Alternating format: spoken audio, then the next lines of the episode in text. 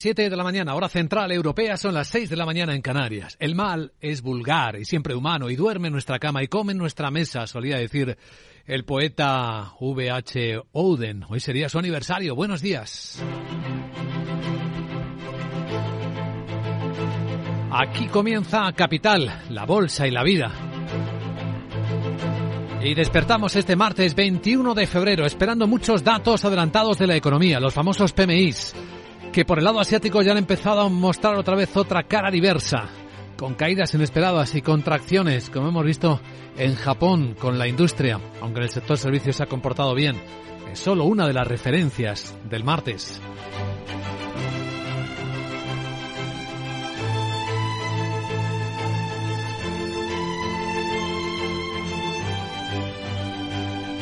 Capital, la Bolsa y la Vida.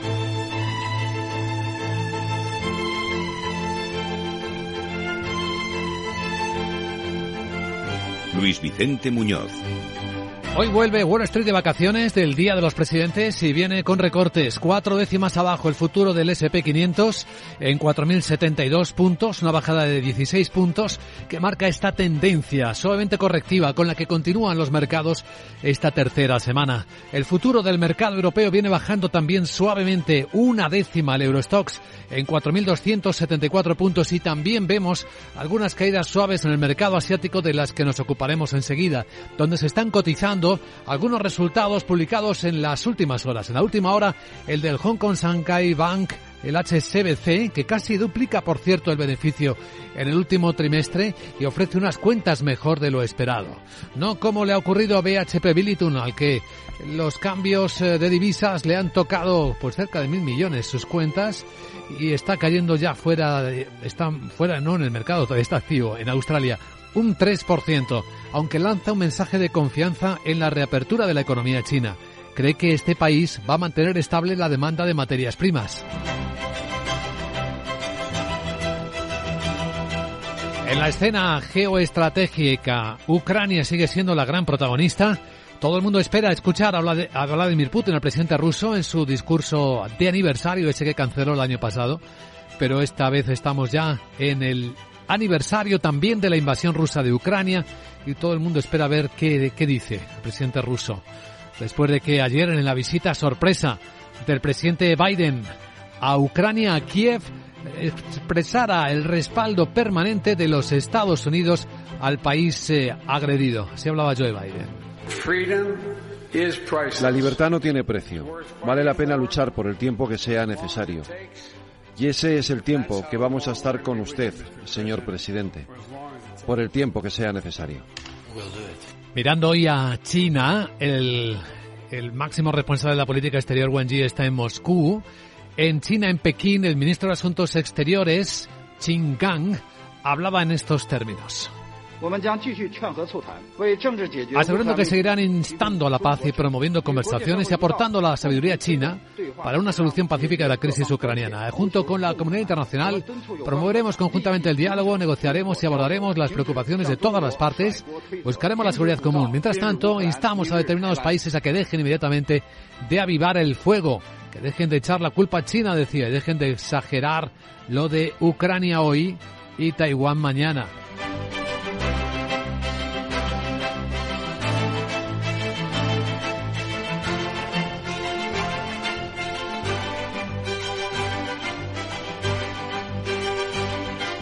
Mientras tanto, el trabajo de los socios europeos parece ir encaminado a la fórmula que ya se utilizó para comprar las vacunas, también para comprar el armamento que se suministre a Ucrania.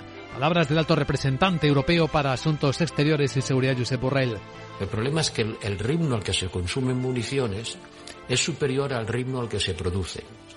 Y eso es como un depósito de agua, ¿no? Si sale más de lo que entra, al final se acaba vaciando. Bien, pues es lo que está pasando el depósito se está vaciando. Por lo tanto, hay que acelerar el flujo de entrada. Mientras tanto, en la economía española, el depósito que se está llenando es el de fondos europeos, a la mayor velocidad de la Unión Europea. Y ahora, con el examen de la Comisión de Fiscalización del Parlamento Europeo ya trabajando en España y con el compromiso del Gobierno de España, se lo dijo la ministra Nadia Calviño, de facilitar todo el detalle necesario para que examinen, fiscalicen cómo se están gestionando estos fondos. Interiormente sigue preocupando la alta inflación de los alimentos. La reunión del Observatorio de la Cadena Alimentaria acabó con una simple recomendación a los supermercados que intenten contener los precios. Y con este mensaje del ministro de Agricultura, el convocante Luis Planas. Tenemos razones para pensar que el IPC de los alimentos ha tocado techo. Y me refiero con ello a la evolución que hemos podido comprobar de los precios de los mercados internacionales y del crecimiento de, eh, de los precios de los mismos. Tocar techo. Hay quien se cree que la inflación ha tocado techo. ¿Cuáles son los indicios que apuntan en esa dirección? Intentaremos responder un día más a esas preguntas a partir de los datos. Porque hay elementos, indicadores que no parecen haber tocado techo todavía y puede que no estén tan cerca de hacerlo como los tipos de interés, como el Euribor. En una hora saben quién va a estar aquí en Capital Radio. La presidenta de Asufin, Patricia Suárez, que está exigiendo a los bancos que empiecen ya a retribuir los depósitos, viendo cómo están subiendo los tipos de interés, algo que no termina de comprender, que no se traslade también a los ahorradores sin riesgo. Tras ella, en la gran tertulia de la economía, Rafael Ramiro, profesor de ICADE Business School, David Vicen Henberger, el responsable de la oficina de la Fundación Frederick Naumann en España, y Miguel Córdoba, profesor de Economía Financiera, nos ayudarán a poner en contexto las historias de la mañana de este martes que traen en Capital Radio, además, un programa de muy alto nivel, de mucho valor añadido para el análisis, el examen y la visión de los líderes. Hoy tenemos prevista una conversación en profundidad sobre la economía, los mercados, las oportunidades de inversión, los bancos, con el presidente de Renta 4 Banco, Juan Carlos Sureta, a las nueve y media de la mañana. Por cierto, hoy un invitado muy especial, entrañable invitado. Hacía mucho que nadie le escuchaba en los medios de comunicación y hoy, hoy va a estar en Capital Radio. El gran maestro de los traders de España. Gran Antonio Saez del Castillo estará con nosotros en la radio a las 11 de la mañana en directo aquí en Capital, la Bolsa y la Vida.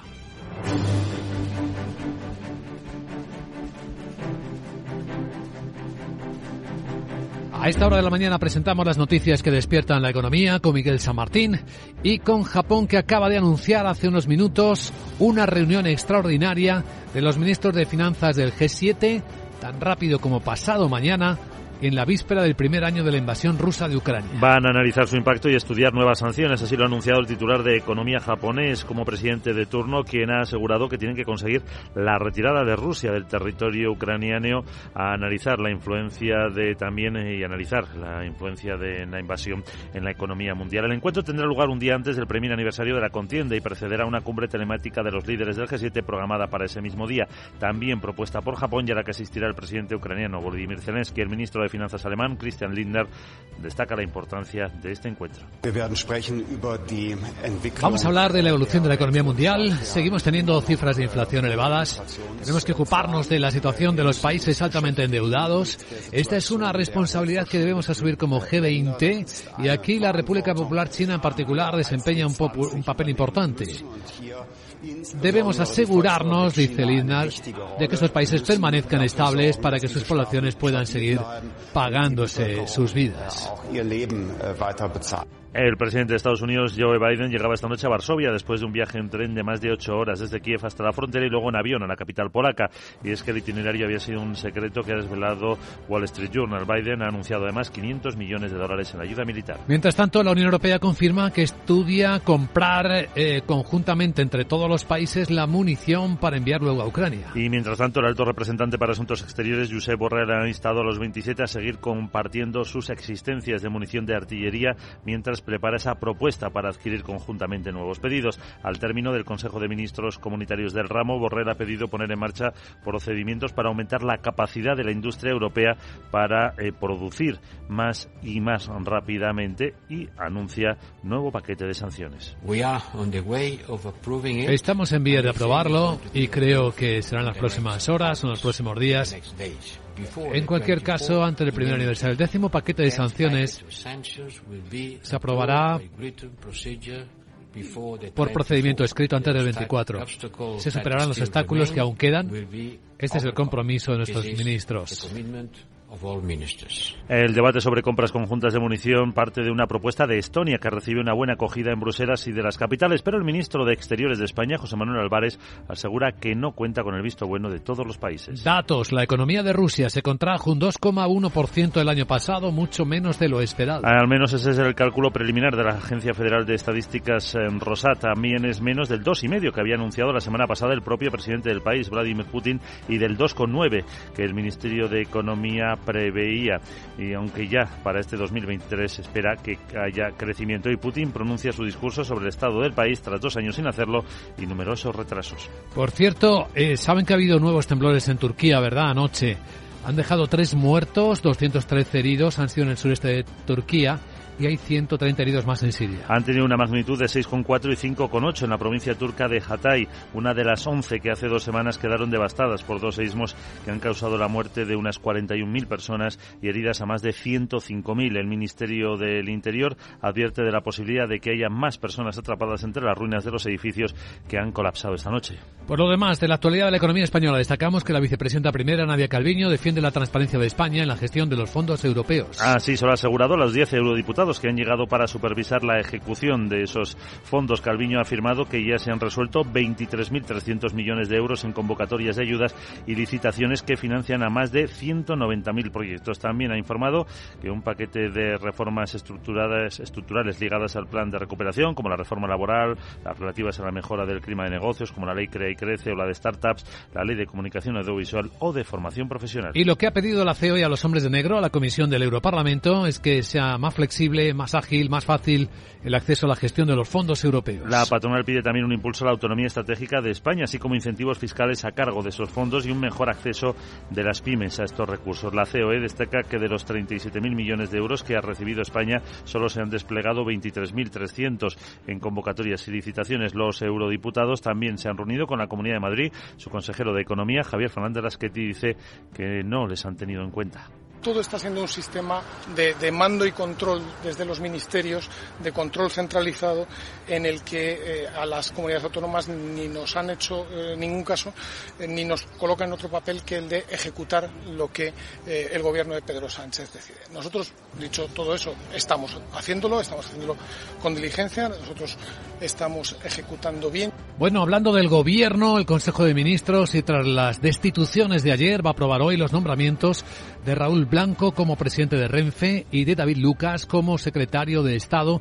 de Transportes, Movilidad y Agenda Urbana. Después de que el anterior presidente de Renfe, Isaías Taboas, y la secretaria de Estado, Isabel Pardo de Vera, dejarán los cargos tras la polémica por la contratación de los nuevos trenes de ancho métrico para Cantabria y Asturias. Así lo ha anunciado la ministra Raquel Sánchez tras reunirse con los presidentes de ambas comunidades. Además, el transporte de Renfe y FEBE, los ferrocarriles de vía estrecha, será gratuito en estas regiones durante el tiempo que dure la fabricación de los nuevos trenes, que no estarán circulando hasta los primeros meses de 2026. Y en año electoral, el Consejo de Ministros aprobará también el reparto de 2.500 millones de becas para un millón de estudiantes. Y además adelanta los plazos para que el alumnado sepa con antelación si son beneficiarios de las ayudas. Esta cantidad representa el 40% de todo el presupuesto del Ministerio de Educación. Entre las principales novedades figura la concesión de una ayuda universal, es decir, sin umbral de renta, a los alumnos con necesidades educativas específicas y el aumento de la beca que reciben los jóvenes que estudian fuera de su casa. Sánchez también incrementa las plazas de formación profesional.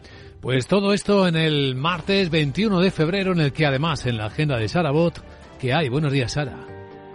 Muy buenos días Luis Vicente. Este martes se publican los datos de MI del sector servicios, manufacturero y compuesto de febrero para los que se esperan mejoras. En España el INE publica las cifras de negocio en la industria de diciembre. En Alemania conoceremos el índice ZEW de confianza inversora y hay emisión de deuda a 5 años. La OCDE publica las cifras del PIB en el cuarto trimestre y del conjunto del ejercicio 2022. Y en Estados Unidos, tras el festivo de ayer, además de los PMI, Llegarán datos de ventas de viviendas de segunda mano de enero. Además publican cuentas Walmart y Home Depot. Bueno pues ahora vamos a escuchar a Laura White que nos va a contar el experimento ese de los British que solo curran cuatro días en toda la week. Ah, ¿sí? Yo quiero hacerlo también. Tú también. ¿Qué te parece? Mal. Descanso los No, viernes, no. que tu cuerpo lo sabe. No. Los lunes. No, Y alargo el fin de. que no. O el jueves. Tampoco. Además, yo creo que cobraré el doble. Pero- Ya sabes, en vez de nada. ¿Eh? Nada de nada. Pero, Jeje. a ver. Chao. Esa lógica económica te está fallando, querida Sara.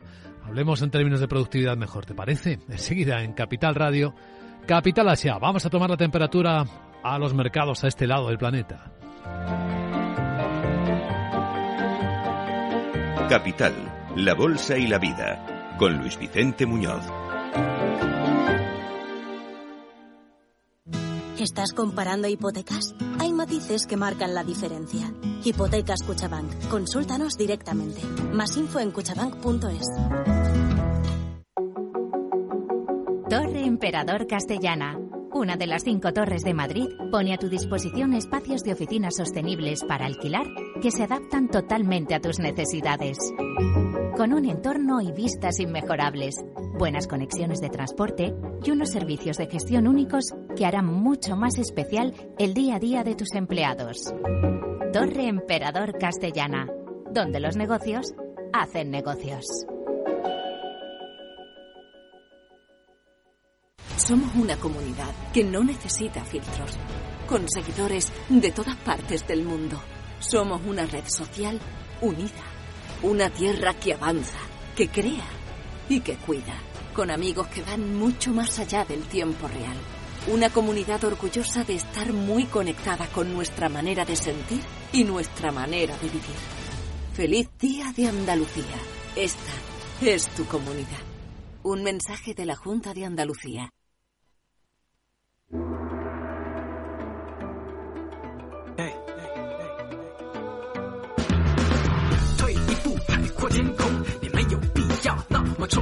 Esto es Capital Asia, revista radiofónica de este lado del planeta, donde los mercados siguen activos este martes, acercándose ya al cierre con signo mixto. Empecemos por Japón. Acaba de cerrar el Nikkei, ajuste de última hora, con un recorte de tres décimas después de los PMIs, de los indicadores de la economía, en los que hemos tenido frío y calor. Sandra Torrecillas, buenos días. Buenos días, vamos a empezar por el frío porque, ojo, la actividad manufacturera en Japón se ha contraído al ritmo más rápido en 30 meses en el mes de febrero. Ha caído desde 48,9 hasta 47,6. Se mantiene, por tanto, en zona de contracción por cuarto mes consecutivo y es una clara señal de debilidad de la economía nipona. La producción de fábrica, los nuevos pedidos han caído por octavo mes consecutivo. Los pedidos de exportaciones han registrado la mayor caída desde julio de 2020. Sin embargo, el calor lo tenemos en la actividad del sector servicios, que lleva creciendo durante seis meses después de que se relajaran las medidas por la pandemia. El PMI del sector servicios toca máximos de ocho meses, sube hasta 53,6 y el general, el PMI compuesto que recoge los dos, está ligeramente por encima de los 50 puntos en zona de expansión, pero ahí, ahí, en 50,7 en el mes de febrero. Bueno, en China vemos eh, comportamientos mixtos según el mercado que observemos. Hong Kong está bajando en 1,6, Shanghai está plano. Precisamente el Hong Kong Shanghai Bank, el HSBC, ha publicado los resultados mejor de lo esperado. Sí, beneficios del cuarto trimestre casi se duplican, es una subida del 92%, gracias sobre todo al incremento de los tipos de interés. Eh, Las cifras han superado estimaciones. Abona un dividendo especial de 0,21 dólares eh, una vez que complete la venta del HSBC Canadá y también dice que va a recomprar acciones. A pesar de las buenas cifras, el beneficio anual le ha bajado debido a un deterioro de 2.400 millones de dólares relacionado con la venta de sus operaciones de banca minorista en Francia. Otros protagonistas también con resultados, la minera BHP. Es la más grande del mundo y cotiza en Australia y también en Londres. Eh, Su beneficio le ha bajado en el primer semestre fiscal un 32%. Dice que se ha debido sobre todo a la caída del precio del mineral de hierro. La cifra no ha cumplido con previsiones y sus títulos están bajando casi un 3%. La parte positiva, sus comentarios sobre China. Señala que puede ser una fuente de estabilidad para la demanda de materias primas por, eh, por eh, si revitalizan el sector inmobiliario. Otros protagonistas, las materias primas, el flujo de petróleo de Rusia hacia China está en el nivel más alto desde que los rusos invadieron Ucrania. Sí, son datos que recoge la firma Kepler. Dice que las exportaciones rusas de crudo y de fuel oil con descuento a China han saltado a niveles récord a medida que la reapertura del mayor importador de energía del mundo se acelera después de que haya desmantelado la política de COVID-0. En enero esas exportaciones alcanzaron los 1,65 millones de barriles por día, por encima del anterior récord que se había marcado en abril de 2020. Las ofertas de crudo ruso tienen un descuento entre 8 y 13 dólares barril frente al precio Brent y es por tanto mucho más barato que el que ofrecen países africanos con un precio similar al Brent. Por cierto que las principales compras las están realizando sobre todo refinerías privadas chinas, atraídas por esos importantes descuentos que realiza Rusia para atraer clientes, pero también cada vez más eh, refinerías estatales. Bueno, entre los índices publicados por Standard Poor's Global está el de los eh, el general de los eh, gerentes de compra en todo el mundo y muestra cómo el apetito por el riesgo sigue o permanece negativo con expectativas de que pueda haber mayores pérdidas en las bolsas y unas, unos resultados son los que estamos comentando por debajo de las expectativas. De todas formas, el grado de inversión todavía sigue siendo aceptable para algunos mercados. Dice que por sectores energía, cuidado de salud y las financieras son los sectores más favorecidos, mientras que el inmobiliario sigue todavía penalizado. Hay un poquito de rebote desde los mínimos de las empresas o de las inversiones tecnológicas. ¿Algún apunte más del lado asiático? Pues sí, tenemos eh, la Liga de Baloncesto estadounidense, la NBA, que ha llegado a un acuerdo, una asociación estratégica con Ant Group, la fintech del grupo Alibaba. Van a crear contenido juntos y experiencias para consumidores en el mercado chino los fans del baloncesto en aquel país van a tener acceso al contenido de vídeo de la NBA a través de la plataforma de pagos electrónica Alipay. Este acuerdo supone un nuevo paso para la NBA en el mercado chino, en el que ya estaba a través de una asociación con la emisora estatal CCTV. Sin embargo, recordamos que en octubre de 2019 el gerente de los Houston Rockets, eh, un equipo de baloncesto estadounidense, tuiteó en apoyo de las protestas de Hong Kong. Y aunque el tuit se eliminó rápidamente, la CCTV, la CCTV dejó de emitir los partidos de la NBA de inmediato y un apagón de 18 meses. Para el enfado de los seguidores del baloncesto en China, capital Asia.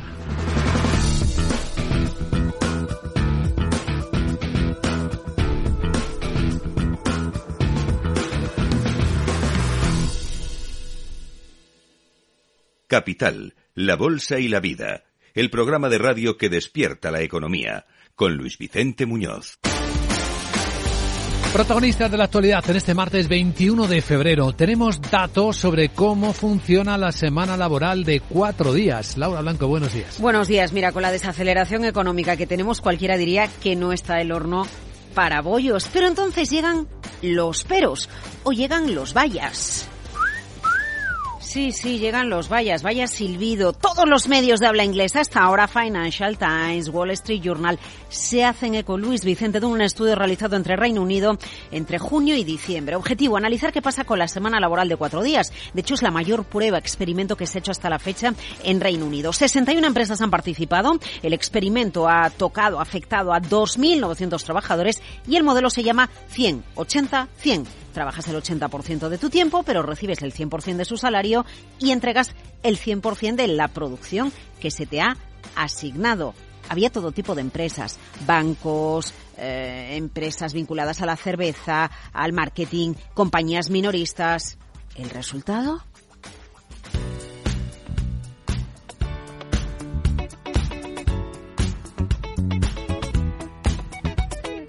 Bueno, pues las empresas se explican que el experimento, eh, cuando lo han aplicado, es satisfactorio, tanto que 56 de las 61 empresas que completan la prueba plantean seguir con un modelo de semana más corta de cuatro días.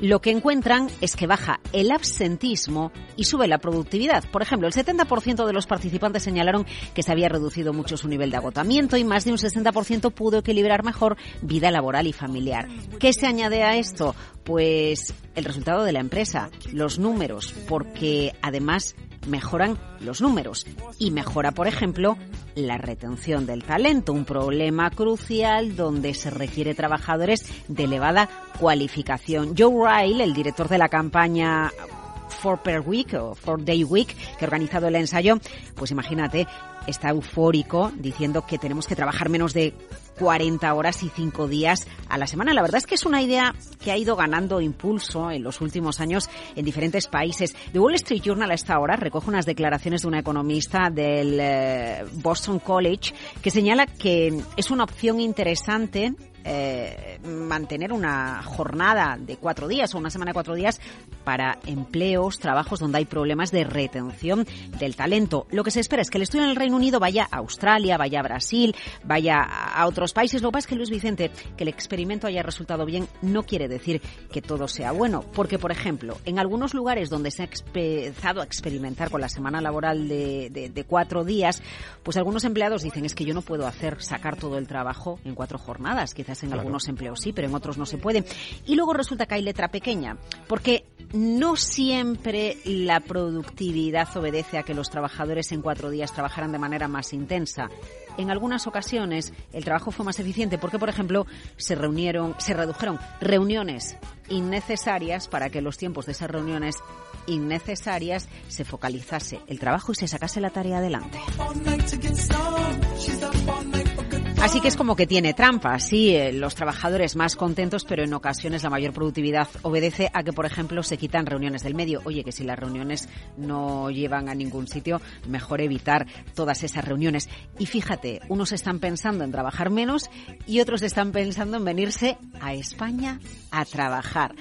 España ha establecido una legislación para atraer a los conocidos como nómadas digitales, eh, trabajadores que, que están empleados para otras empresas tecnológicas, lo hagan desde España en remoto. Bueno, pues hemos sabido, Luis Vicente, que las búsquedas en Google en el mes de enero con los términos Digital Nomad Visa Spain se han disparado cerca de un 70% lo cual nos lleva a la conclusión de que unos desean trabajo de cuatro horas y otros, al menos, aunque sean cinco, venirse a España. Ay, la vida no mala. Ay. Bueno, protagonistas del martes 21 de febrero, tenemos eh, entre ellos al contaminante metano, protagonista del último informe de la Agencia Internacional de la Energía. Ojo, porque el metano es el responsable de alrededor del 30% del aumento de las temperaturas globales desde la revolución industrial. La Agencia Internacional, como dices, acaba de publicar su informe sobre el metano y la conclusión es que la industria de combustibles fósiles reduce pero muy suavemente las emisiones de metano eh, la industria liberó 135 millones de toneladas de metano durante el año 2022. Es una reducción respecto a 2019, pero muy pequeñita, es decir, prácticamente lo mismo. Y ojo porque el sector energético representa alrededor del 40% de todas las emisiones de metano que hay en la tierra. El sector, el segundo sector que más aporta es la agricultura. ¿Qué pide la Agencia Internacional de la Energía? Bueno, pues que las compañías de energías fósiles, ya que lideran las emisiones de metano, destinen parte de los ingresos récord obtenidos durante el año 2022 a utilizar la tecnología en su mayoría ya existe para reducir esas emisiones de metano que tanto impacto tienen en las temperaturas globales.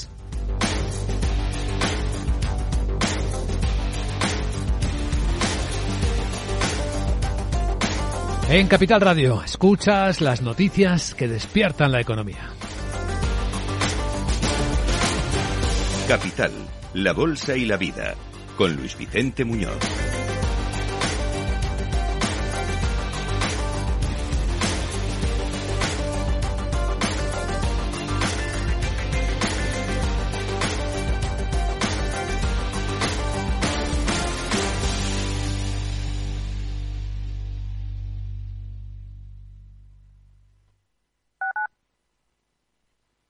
Capital Radio 103.2 Esto es Metro de Madrid donde tu vida es única Porque hay muchos días que en Metro hay música. Es ecología creciendo cada día. Nuestra energía cada vez más renovable Porque no hacerlo sería imperdonable. Hay una cosa indiscutible es que Metro cada día más accesible. Y como tu vida se mueve, deja que Metro te lleve. Metro de Madrid, Comunidad de Madrid La unidad de pediatría del Hospital HLA Universitario Moncloa es un equipo experimentado de pediatras de diferentes especialidades, equipamientos diagnósticos, urgencias pediátricas 24 horas y hospitalización. Pide cita al 917-581-196. HLA Universitario Moncloa, tu hospital privado en Madrid, Avenida de Valladolid 83. Conecta Ingeniería es el programa que acerca la ingeniería a la sociedad.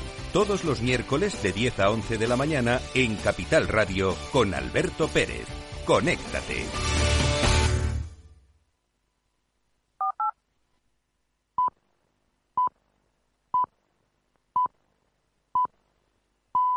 Son las siete y media de la mañana, hora central europea, las seis y media en Canarias. Como decía Sacha Guitry, el actor francés, hoy sería su cumpleaños, nunca se debe mirar a una persona que duerme. Es como si abriéramos una carta que no ha sido dirigida a nosotros. Buenos días.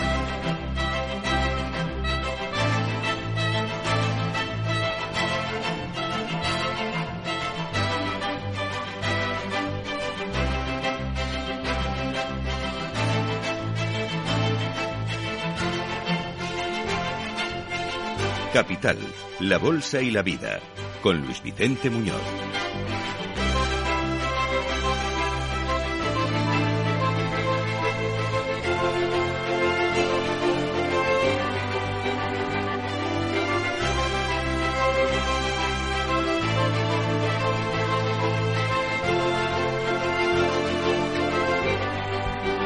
Martes 21 de febrero despertamos con mercados suavemente correctivos, eh, cotizando un nivel de riesgo que sigue siendo todavía un poco elevado. Standard Poor's en su rating de esta mañana lo muestra. Sigue la desconfianza, temiendo que puedan venir mayores pérdidas de mercado. Aún así, se ha moderado la aversión por el riesgo. Hay sectores como la energía, el cuidado de la salud o el financiero en el que han mejorado la expectativa. Sin embargo, no lo ha hecho y hablamos en términos globales en el lado inmobiliario y en el lado tecnológico se va recuperando algo desde los mínimos que marcaran eh, a finales del año pasado. La escena despierta, por tanto, con la vuelta de Wall Street de la fiesta del Día de los eh, Presidentes, con futuros americanos cayendo cuatro décimas, 15 puntos el SP en 4.072, con futuros europeos bastante planos, aquí no se nota tanta tensión, con el dólar que sigue fuerte. En las pantallas de XTV a 1,0670 dólares está el euro bajando. El petróleo corrige, está en 76 dólares y medio el West Texas americano y también lo hace ligeramente la onza de oro, 1.847 dólares, aunque son las materias primas, uno de los focos de máximo interés o de atención en las últimas horas. Aunque en clave geoestratégica, todo el mundo está mirando a Moscú, donde Vladimir Putin en las próximas horas va a pronunciar su discurso sobre el estado del país, el estado de la nación, el anual, ese que canceló el año pasado cuando estaba invadiendo Ucrania, y se va a producir justo en el aniversario. ¿Qué dirá Vladimir Putin? ¿Qué conversaciones tendrá con Wang Yi, el alto representante de la política exterior china? Cuando de cara a la galería lo que el ministro de Asuntos Exteriores chino Qin Gang está diciendo es nosotros vamos a seguir instando a la paz y promoviendo conversaciones y apostando a la sabiduría china para una solución política a la crisis en Ucrania. Junto con la comunidad internacional promoveremos el diálogo, negociaremos, abordaremos preocupaciones de todas las partes y buscaremos seguridad común. Mientras tanto, instamos a determinados países que dejen inmediatamente avivar el, el fuego Dejen de echar la culpa a China, decía, y dejen de exagerar lo de Ucrania hoy, lo de Taiwán mañana.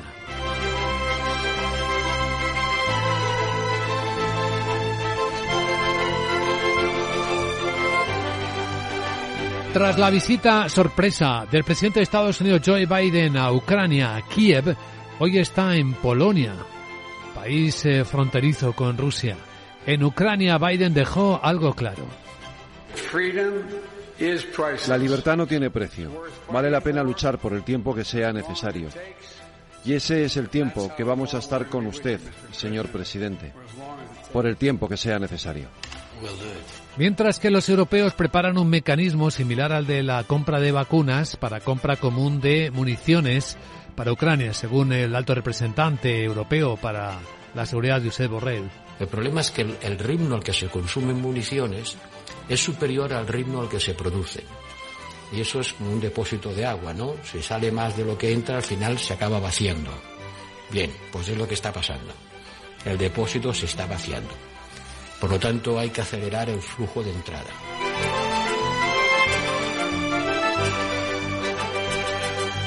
¿Y qué está pasando en la economía con la inflación? En España, el Observatorio de la Cadena Alimentaria concluyó con una recomendación a los supermercados que ayuden a bajar los precios. Mientras que los eh, distribuidores le decían al gobierno que el problema está en los, la subida de los precios de origen, en la inflación de origen, los altos costes que pagan. Ahí se quedó un poco en alto. Y con esta reflexión del ministro de Agricultura, Luis Planas. Tenemos razones para pensar que el IPC de los alimentos ha tocado techo y me refiero con ello a la evolución que hemos podido comprobar de los precios de los mercados internacionales y del crecimiento de, eh, de, los precios de los mismos. La creencia del ministro de Agricultura sobre los precios de los alimentos. Hay otros que no han tocado techo. Los precios del dinero. Los tipos de interés que seguirán subiendo. El Banco Central Europeo lo ha confirmado. Otros 50 puntos básicos este mes que viene. Y el Euribor, por tanto, también seguirá subiendo.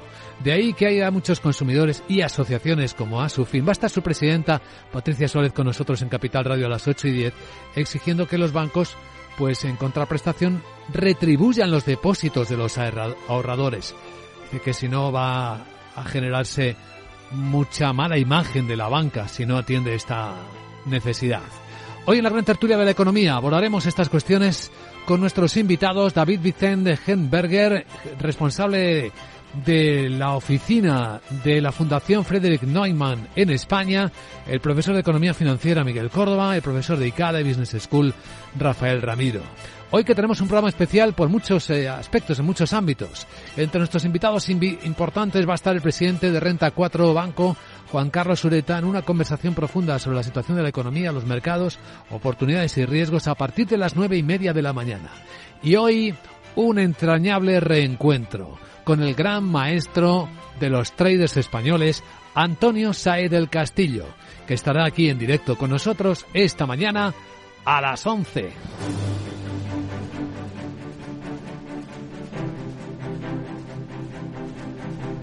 En un instante vamos a ofrecer ya el primer informe de preapertura de las bolsas de Europa con sus protagonistas. En cuanto revisemos con Miguel San Martín las últimas noticias, entre las que incluimos que la Agencia Internacional de la Energía llama de nuevo y de forma urgente a recortar las emisiones mundiales de metano tras la subida en 2022 en todo el sector energético. A pesar del reducido coste que implica recortarlas, dice la agencia, y de los elevados precios de las energías fósiles. Las emisiones de metano generadas por este sector alcanzaron el año pasado 135 millones de toneladas, un poquito más que en 2021, pero sigue por debajo del récord de 2019 pese a los altos precios del gas natural en todo el mundo. El sector de la energía es responsable del 40% de las emisiones de metano, solo por detrás de la agricultura y la Agencia Internacional de la Energía insiste en que el 75 de ellas, el 75% de ellas podría eliminarse con tecnologías ya existentes y que haría falta menos del 5% de los ingresos de las compañías de petróleo y gas de todo el mundo para realizar las inversiones necesarias y lograr ese recorte. Durante esta noche han vuelto los terremotos a Turquía y Siria, nuevos temblores que han dejado Tres muertos, 213 eh, heridos al sureste de Turquía y otros 130 heridos, eh, según la información oficial, en Siria. Han tenido una magnitud de 6,4 y 5,8 en la provincia turca de Hatay, una de las 11 que hace dos semanas quedaron devastadas por dos seísmos que habían causado la muerte de al menos 41.000 personas y heridas a más de 100.000. El ministro del Interior turco advierte de la posibilidad de que haya más personas atrapadas entre las ruinas de los edificios que han colapsado. Y hablando de terremotos, no ha habido tal en la economía de Rusia. Se contrajo un 2,1 1% el año pasado, bastante menos de lo esperado. Al menos ese es el cálculo preliminar de la Agencia Federal de Estadísticas. También es menos del 2,5% que había anunciado hace nada, hace una semana, el propio presidente del país, Vladimir Putin, y del 2,9% del Ministerio de Economía, que por cierto ya prevé crecimiento para este 2023. Hoy Putin pronuncia su discurso sobre el estado de la nación tras dos años sin hacerlo y numerosos retrasos. Referencias europeas. Alemania crea una plataforma para debatir la reforma del mercado eléctrico. Propuesta por el ministro de Economía El verde Robert Habeck, en la que estarán representantes económicos y científicos para debatir el diseño idóneo de un sistema eléctrico verde. El objetivo es que en 2030, cuando Alemania ya renuncie definitivamente al carbón, el 80% de la electricidad se genere a partir de fuentes renovables, una meta para la que, según Habeck, el ministro, es necesaria una transformación radical del mercado eléctrico. Mientras que Francia denuncia que hay varios países que están bloqueando el nuevo impuesto a los gigantes digitales acordado en el seno de la OCDE. Y si no, el ministro francés de Economía, Bruno Le Maire, apuesta por una solución europea ante la oposición de países como Estados Unidos, Arabia Saudí o India. Ha hecho un llamamiento al diálogo en que reconoce que las posibilidades son ínfimas y recuerda que su país ya recauda 700 millones de euros anuales por ese concepto. Francia busca evitar que estos gigantes de Internet apenas tributen en ciertos países, pese a que sacan de ellos grandes beneficios y lo hagan en otros con bajos niveles impositivos donde sitúan su sede social. En España, trabajando hombres y mujeres de negro de la Comisión de Europarlamentarios que fiscaliza la gestión de los fondos europeos. La vicepresidenta primera, Nadia Calviño, asegura la transparencia.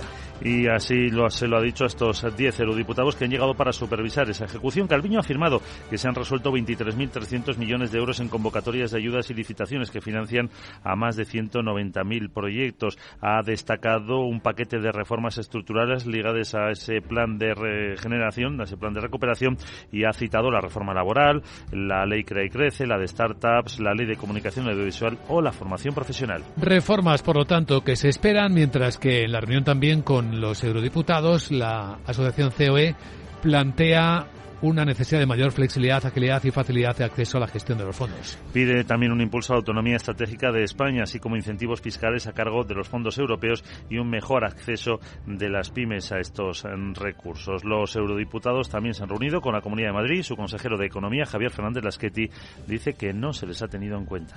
Todo está siendo un sistema de, de mando y control desde los ministerios, de control centralizado, en el que eh, a las comunidades autónomas ni nos han hecho eh, ningún caso eh, ni nos coloca en otro papel que el de ejecutar lo que eh, el gobierno de Pedro Sánchez decide. Nosotros, dicho todo eso, estamos haciéndolo, estamos haciéndolo con diligencia, nosotros estamos ejecutando bien. Y hoy en la agenda del Consejo de Ministros, tras las destituciones de ayer, el nombramiento de los eh, nuevos responsables de Renfe como presidente Raúl Blanco y como secretario de Estado de Transportes, Movilidad y Agenda Urbana David Lucas. Sustituyen al anterior presidente de Renfe, Isaías Tabas, y a la secretaria de Estado, Isabel Pardo de Vera, que dejarán sus cargos tras la polémica por esa contratación de los eh, nuevos trenes para Cantabria y Asturias. Así lo ha dicho la ministra Raquel Sánchez tras reunirse con los presidentes de estas dos comunidades.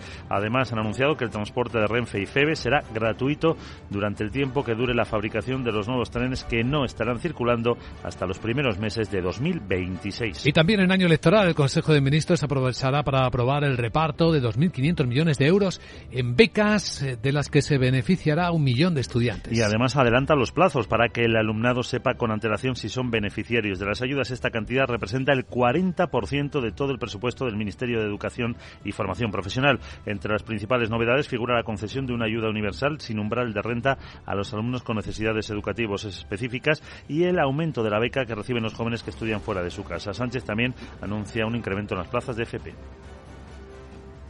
Tiene que haber un acuerdo.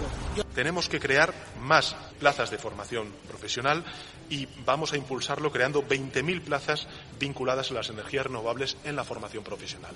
Y hoy quiero anunciarles que este año crearemos 4.000 plazas más dentro de la formación profesional vinculadas también con estos importantes sectores. Bueno, no este año, sino este mes, dice el ministro de Seguridad Social, José Luis Escribá, que ya estará cerrada la reforma de las pensiones en España. Así lo ha dicho en Bruselas y se muestra optimista sobre tener los apoyos parlamentarios suficientes para sacarla adelante en el Congreso. Tiene que haber un acuerdo. Yo no me puedo decir, las iteraciones son de tal nivel de publicidad que somos un tema y otro que igual tenemos que esperar algunos días más, pero sinceramente lo justifica lo que está en juego, ¿no? el, el que le está unos días más mejorando el texto y mejorando la, la reforma.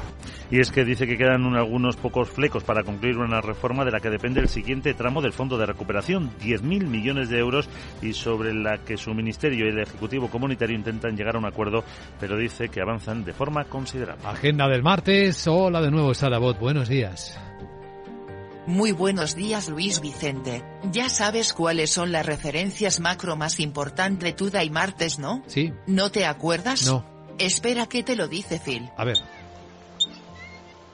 Phil? Pues te ha dejado clarinete que este martes se publican los datos de PMI del sector servicios manufacturero y compuesto de febrero para los que se esperan mejoras. En España el INE publica las cifras de negocio en la industria de diciembre. En Alemania conoceremos el índice ZEW de confianza inversora y hay emisión de deuda a cinco años. La OCDE publica las cifras del PIB en el cuarto trimestre y del conjunto del ejercicio 2022. Y en Estados Unidos, tras el festivo de ayer, además de los PMI, llegarán datos de ventas de viviendas de segunda mano de enero. Además publican cuentas Walmart y Home Depot. Bueno ya que no me dejas currar cuatro días te presento a un nuevo colega que currará un montón. Es un robot camarero, que recoge los platos y lleva la comida. Eso no es novedad pero sí que está desarrollado por una empresa sevillana. Ahora ya sabes que te pongo una foto en él. En él, en, el, Twitter, en el Triunter, Twitter. en el Twinster. Jo, a ver si el oncio le cambia de nombre. Jeje. Chao. Chao, gracias querida Sara. Enseguida en Capital Asia, informe, no en Capital Asia no, Capital Radio, informe de la apertura de los mercados de Europa. Capital, la Bolsa y la Vida, con Luis Vicente Muñoz.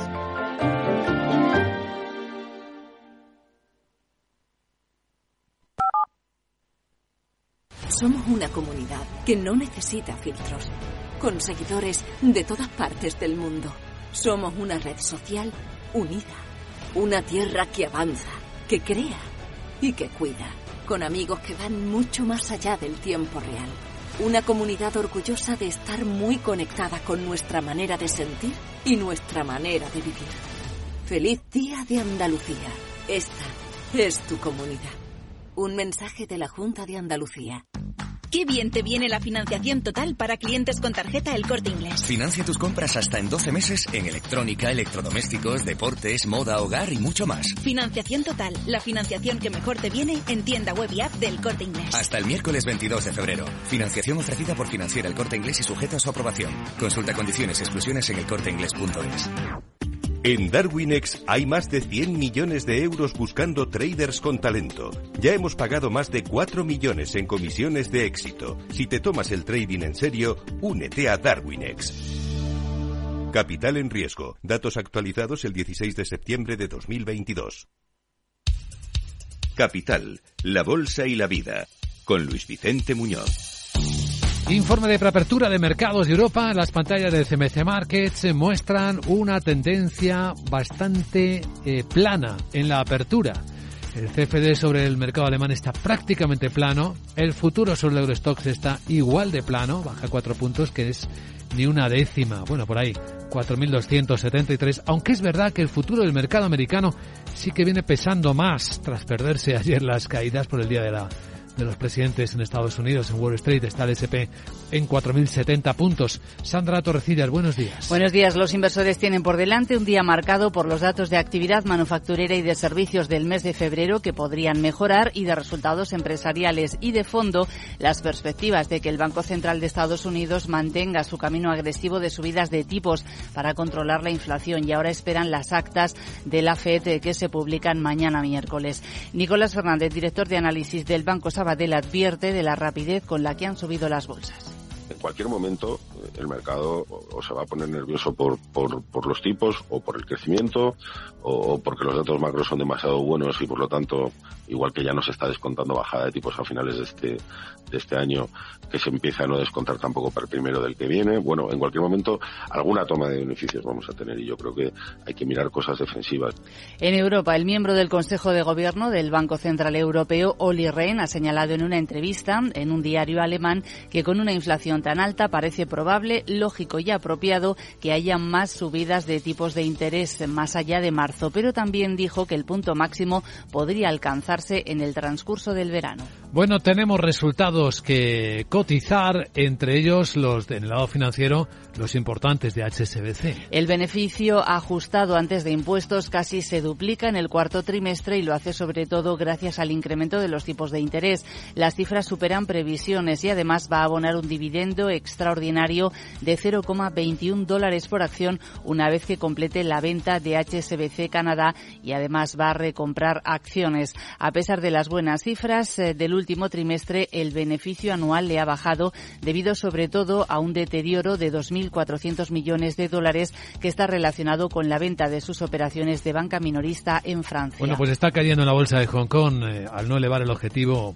un objetivo clave para el aumento del beneficio. Un 2,1% está bajando HSBC. Y ya que estamos con el lado asiático, también se están cotizando y estos son peor de lo esperado los de la minera BHP. Sí, que cotiza en Australia y también en Londres. Ha bajado el beneficio en el primer semestre fiscal un 32%. Sobre todo dice que por la caída del precio del mineral de hierro en los últimos meses y las cifras no han cumplido previsiones. La parte positiva, los comentarios que ha realizado sobre China.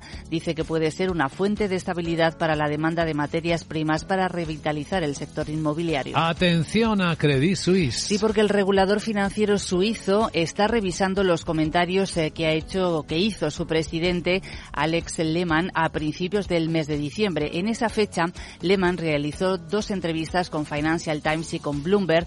En ellas aseguraba que la salida de fondos del banco se había detenido e incluso se había revertido y eso provocó subidas en los títulos de más de un 9%. Ahora el regulador está revisando esas declaraciones por si fueron potencialmente engañosas, porque realmente las salidas de fondos continuaron en esas fechas, aunque también señala el regulador que es probable que el presidente del banco no se hubiera informado correctamente antes de hacer esas entrevistas. Credit Suisse informó que los clientes habían retirado más de 119.000 millones de dólares en los últimos tres meses de 2022. Y a cotizar los resultados de Enagas que acaba de publicar la compañía. Dice que el resultado neto del año pasado sube hasta rozar los 376 millones de euros y que prevé que los costes recurrentes permanezcan estables a lo largo de todo este año. ¿Alguien más?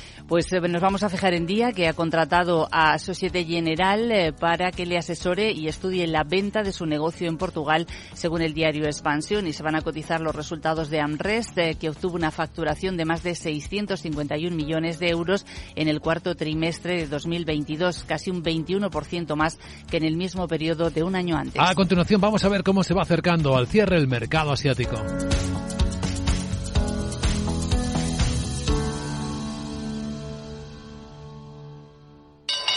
¿Te interesa la bolsa?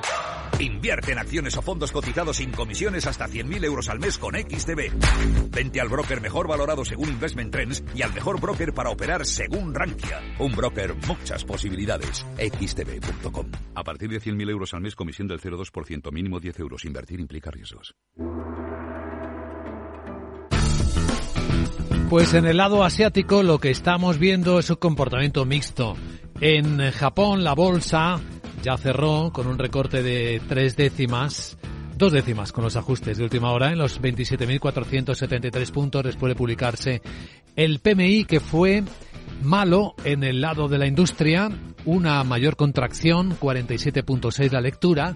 Sin embargo, en el de servicios eh, fue al revés, máximo de 8 meses, 53.6 y expansión. En China, las caídas en la bolsa de Hong Kong del 1,2%, ahí está pesando la caída de HSBC. Shanghai, sin embargo, está rebotando cuatro décimas. Estamos viendo también el comportamiento de la bolsa australiana, caída de dos décimas después de un indicador de gerentes de compra peor de lo esperado. En Corea del Sur, una subida ligera de dos décimas, como vemos, frío y calor cotizándose esas cuentas.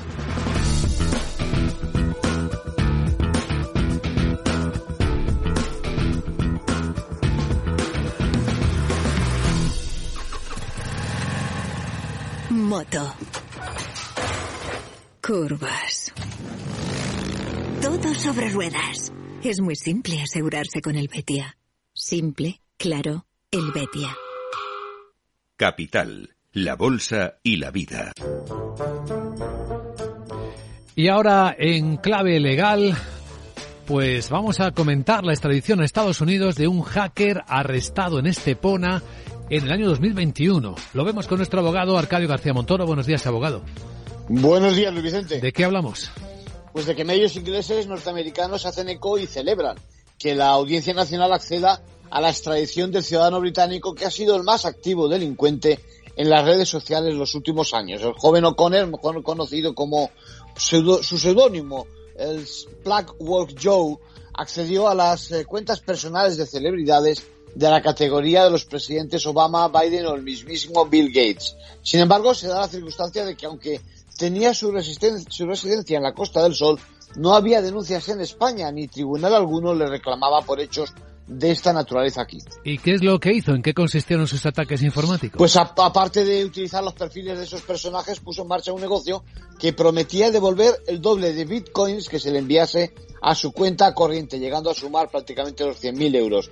En consecuencia, le reclaman 14 cargos que incluyen descubrimiento, revelación de secretos, acceso ilícito a sistemas informáticos, extorsión, estafa informática, blanqueo de capitales aparte de acoso, porque presuntamente llegó a hostigar a artistas a quien se amenazó de publicar sus desnudos si no accedían a las peticiones. De hecho, parece que alguna publicó directamente sus fotografías con el fin de dejar sin herramientas al hacker y sentirse liberada de la presión a nivel personal. En conclusión. Bueno, pues ahora le esperan seguramente unos cuantos años de cárcel una vez que se le juzgue en los tribunales de Nueva York y California. Y el futuro dirá si, si también una prometedora carrera a este lado de la justicia y de la empresa. Gracias, abogado.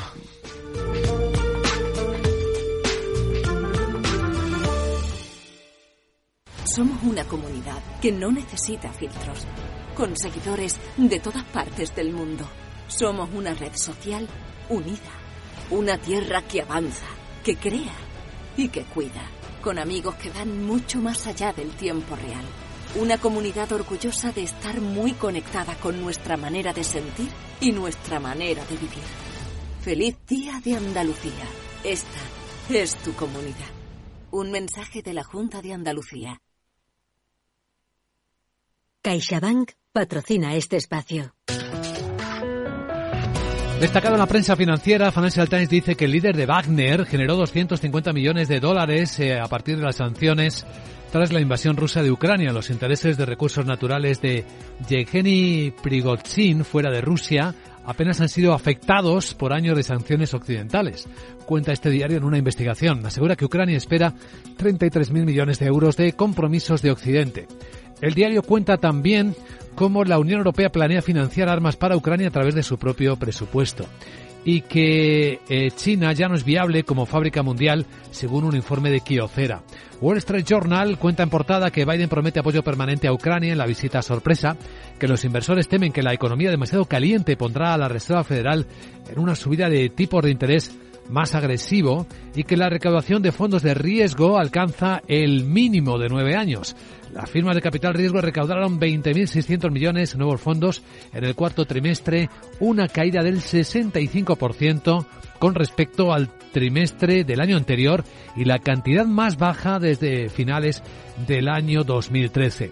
Habla también de que los trabajadores corporativos de Amazon se están enfrentando ahora a una bajada de salarios después de la caída de las acciones con las que tienen ligada una parte del variable.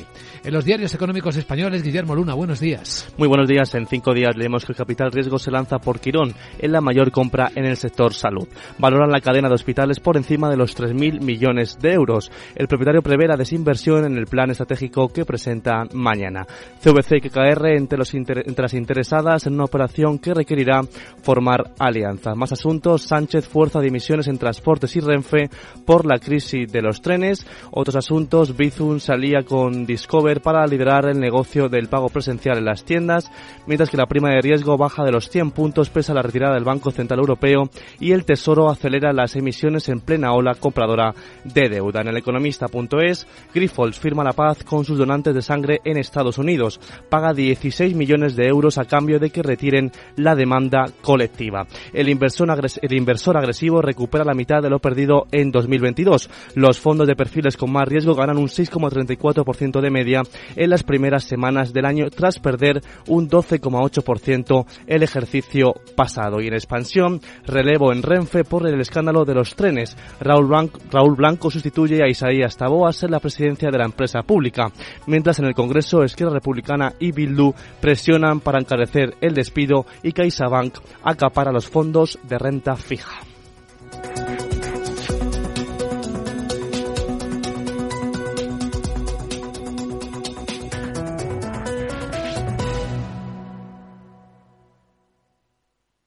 CaixaBank ha patrocinado este espacio.